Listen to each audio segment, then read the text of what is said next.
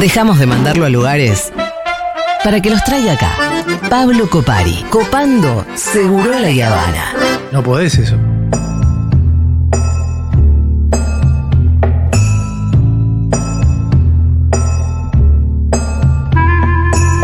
Así, así, así. Así, así, así. Bueno, el jueves pasado Pablito Copari notó que yo estaba con una necesidad de amigas chinas. Sí, yo creo que sí, sí, sí, sí. sí. Lo, lo- lo noté desde, desde el punto de vista afectivo y además desde el, eh, desde el interés cultural. Sí. Eh, entonces digo, che, pará.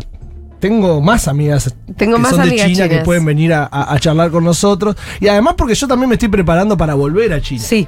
Entonces, ¿Usted, señor, cuándo es que se va? Mañana a la mañana. ¡Wow! ¡Ya!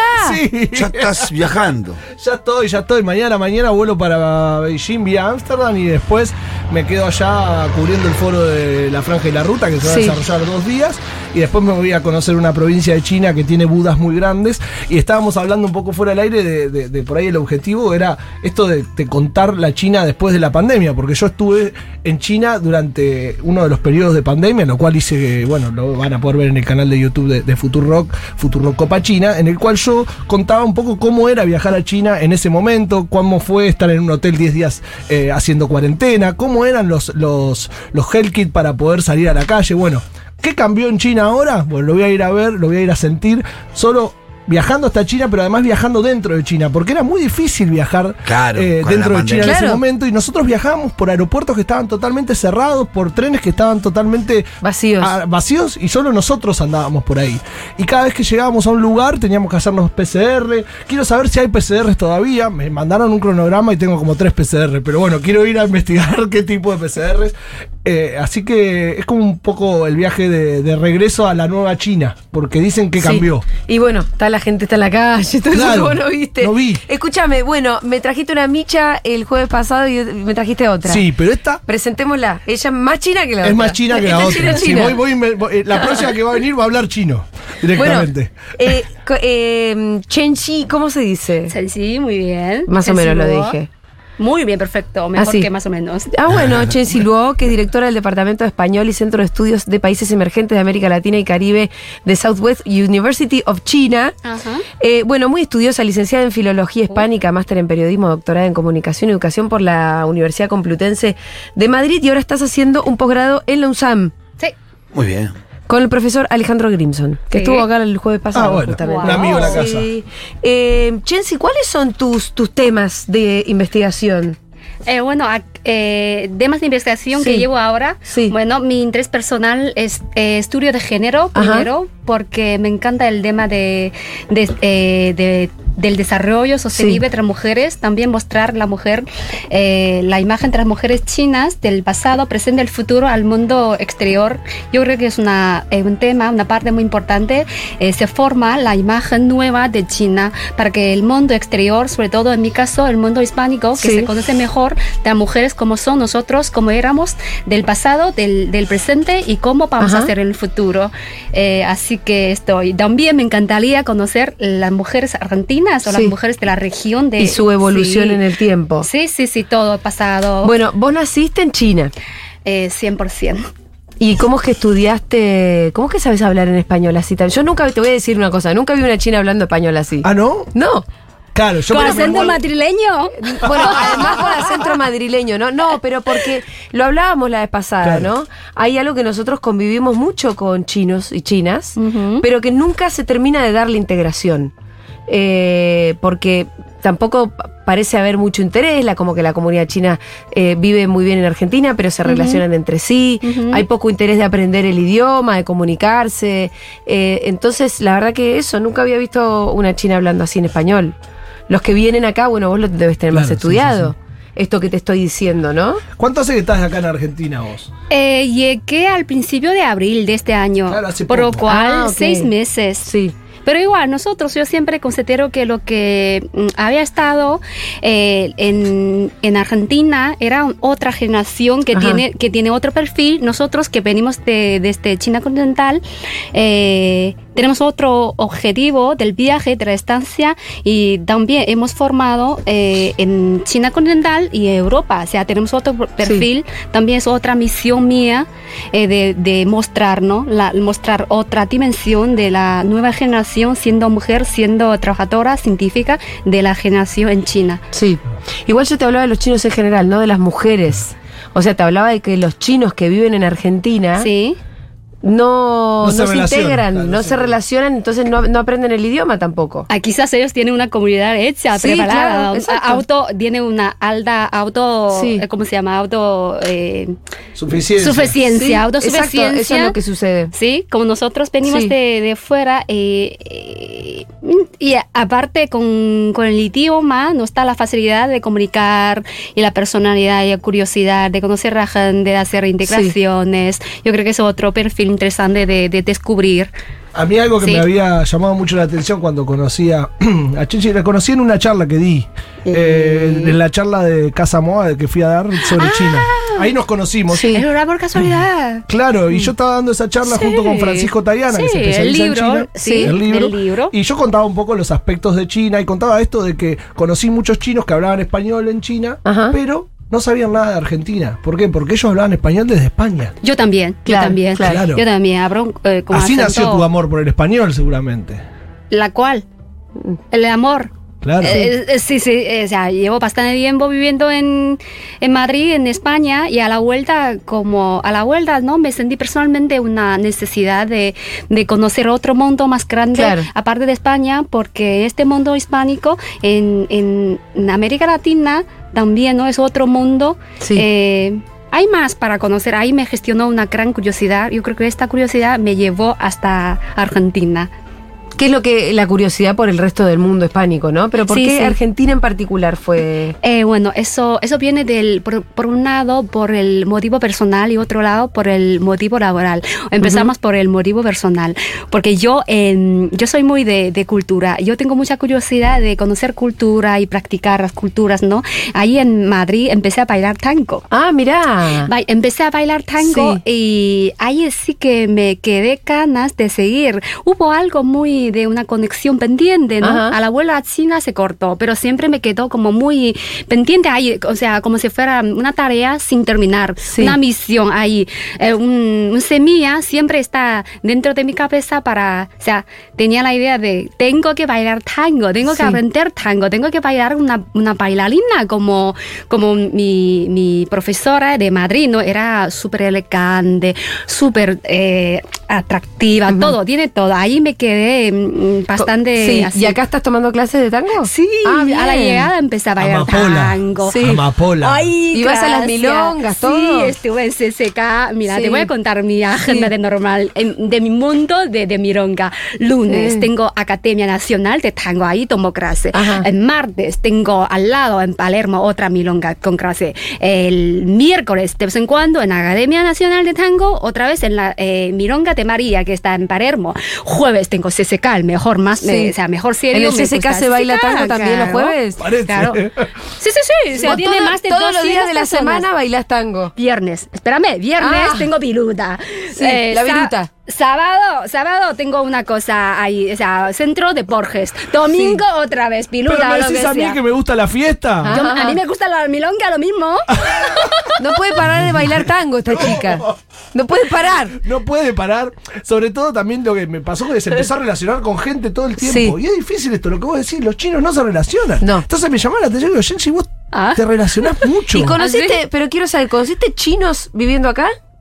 Eh, mm, mira, son unos pocos quizás en mi contacto, en mi caso Sí. personal, mi to- contacto con la comunidad china es muy, muy, muy limitado. Ajá. Eh, mis amigos, sí, tengo muchos amigos chinos aquí. La mayoría somos de, son los directivos de, de empresas estatales que Sí. tienen, que más o menos tenemos el mismo perfil, que venimos Ajá. del, mm, ¿no? de China eh, y también los estudiantes, como yo también soy, eh, entre comillas, un sentido de estudiante, pero estudiante con Sí. experiencia, ¿no?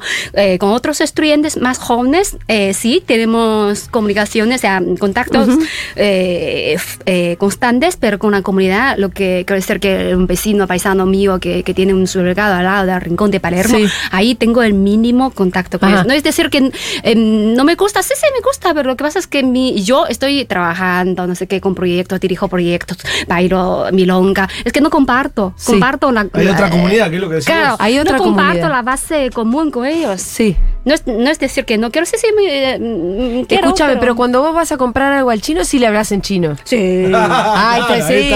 Si Sí, te gusta no, hablar- pero qué bien, qué bien, ¿de dónde vienes? Sí, qué bien, vengo de Chongqing, ¿hace cuánto tiempo? Hace un mes, ah, qué bueno. Chusmean un poco.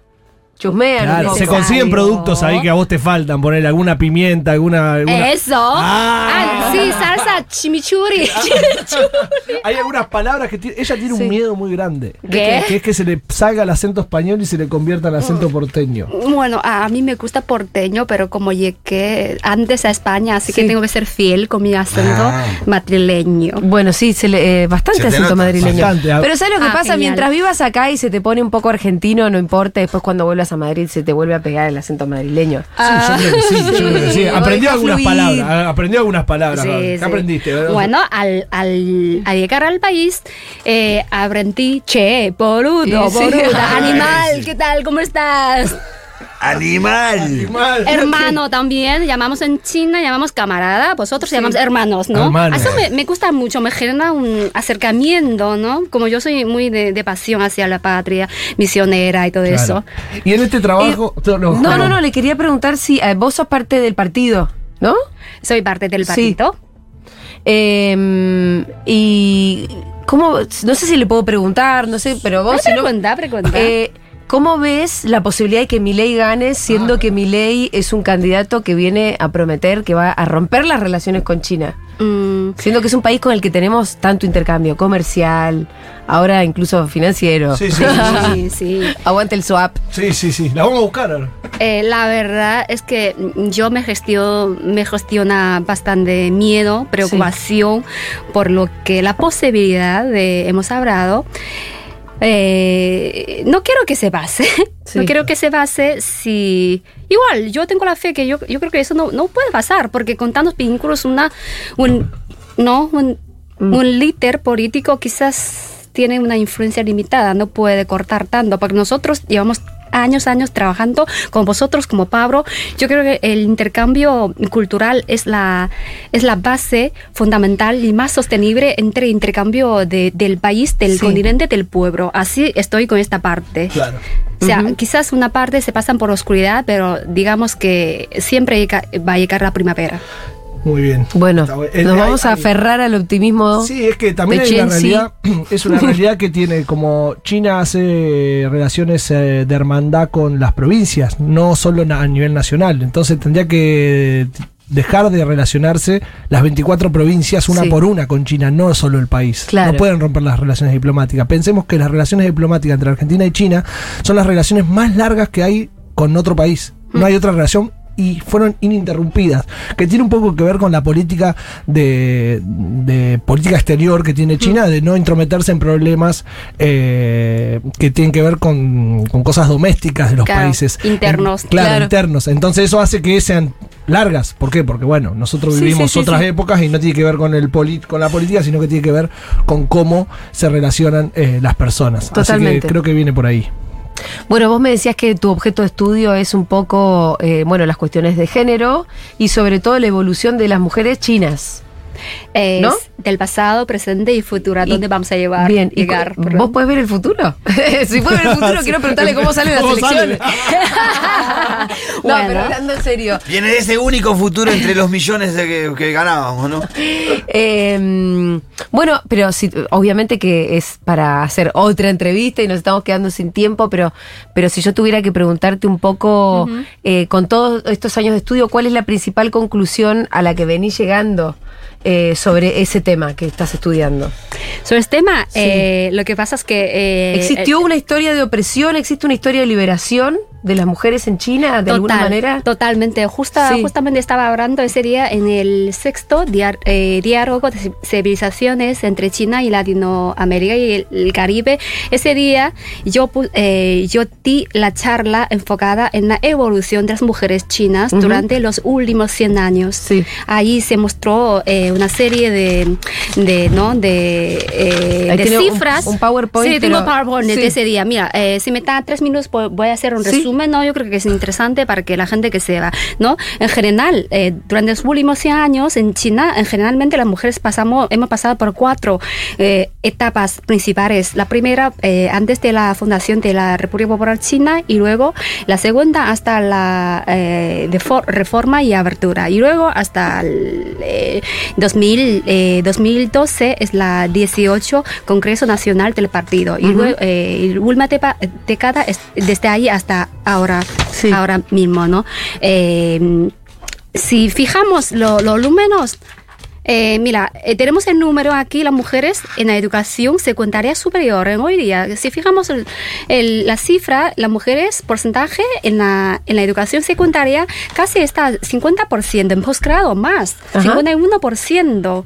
Eh, Es muchísimo. Y luego de la... eh, Y antes iban sí. menos. Me imagino que esto es un número que mostrás. Escúchame, el año de la fundación de la República, eh, las mujeres, analfabetismo de mujeres, Sí. llega como 90%. Es horrible, ¿Y ¿no? cuál Fue es el año de la fundación? ¿A qué año te referís? 1900 1949. Ah, la tasa... Hasta, hasta ayer nomás, digamos. De analfabetismo de las mujeres. Hoy- 90%. Quiero subrayar Claro. esto. Hasta el año 48 analfabetismo de las mujeres 90% y ahora son mitad y mitad. 50% y 51 en posgrado. Abro algo, abro un paréntesis muy cortito Sí. que tiene que ver con como nosotros a veces eh, señalamos, decir, che, no, en China pasa esto. Sí. No, pero hay que ver desde dónde se parte para ver lo que pasa hoy. Sí, claro. ¿no? Entonces vos decís, Claro, che, no tienen la libertad de tal cosa. No, pero boludo, eh, en el cuarenta y pico había 90% de alfabeto y hoy están estudiando el 100%. Y hay que ver a cuánta gente sacaron de la pobreza, Claro, ¿no? Y ese que tipo era de eso cosas. lo que siempre analizamos, ¿no? Sí, sí, y luego la esperanza de vida en 1949 era como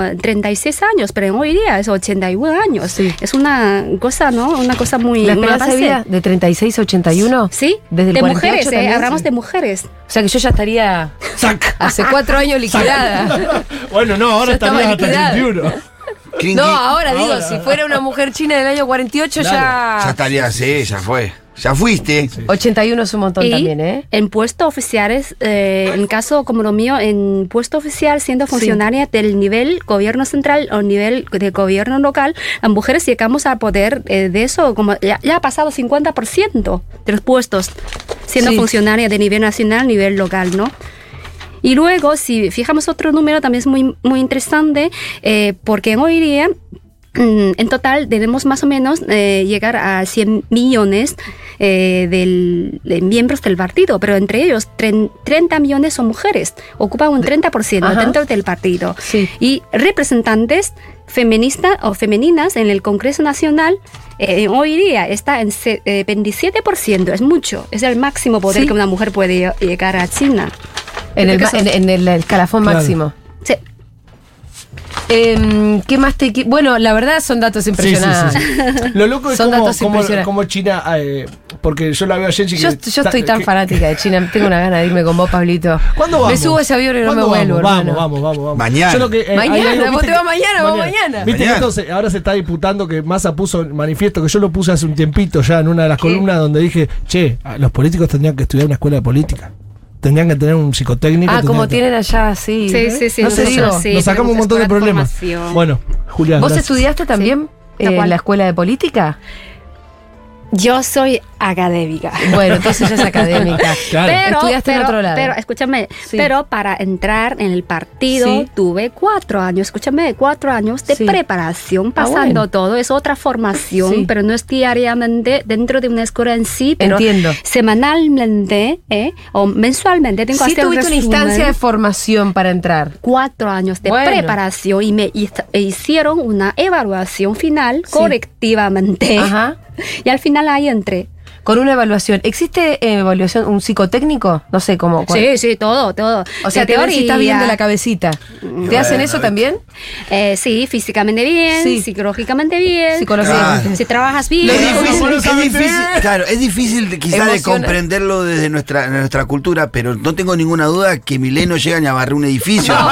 No llega ni a barrer la entrada de un edificio en el PC. No, en el PC No, de papi, China no. vos no. No, No, no, no, no. No pasa, no pasa el filtro. ¿eh? Anda para Argentina. tenés- Bueno, Bueno, pero eh, no es poco porque le están dando la rienda de un país, dale. muchísimas joder. gracias por haber venido, Chensi. Ay, gracias, chicos. eh, no sé, tráeme amigas cuando quieras. Sí, amigas también. Sí, con- también, Bueno, nos vemos. Ten- tenemos que compartir la historia mía que encontré hace poco en hotel de inmigrantes. Ah, eso. Después. Sí, Sí. bueno, el último paso quería Sí. compartir una historia muy, No muy de nada, sorpresa, interesante, ¿no? Entre yo personalmente y mi familia y Sí. este país. El, el pasado fin de semana fui al Museo de Inmigrantes y empecé a buscar el, tas- el pasado sistema de registro de los inmigrantes de, Sí. de, ¿no? del siglo pasado. Ahí empecé a buscar lo mío, salió uno, ¿eh? un registro que se llama Charlie Luo. ¿Que llegó que cuándo? tiene ¿Y vos cómo sabes mismo apellido Sí, que pero lo eso mío. lo hace pariente tuyo, seguro. A ver, debería ser si es Luo, Sí. Luo, porque en China, que tenemos el mismo apellido, eh, supuestamente hace X, X, X Son años familiares. tenemos- Sí, sí, sí. Son Pero es, familiares. a ver, escúchame, Charlie Luo, que Sí. llegó a este país en 1895, Wow. con 29 años, soltero, negociante, Sí. católico. ¡No! Desde Francia, Burdeos, el barco eh, que le llevó se llama La Plata. No. Ajá. Arriba. Bueno, Así que hay algo. tatarabuelo, hay un Hay tatarabuelo acá. algo, una conexión, destino. Bueno, nos vemos en China. Nos vemos. Te Dale. llamo. Bueno, muchísimas gracias a los dos. Buen viaje. Ya venimos.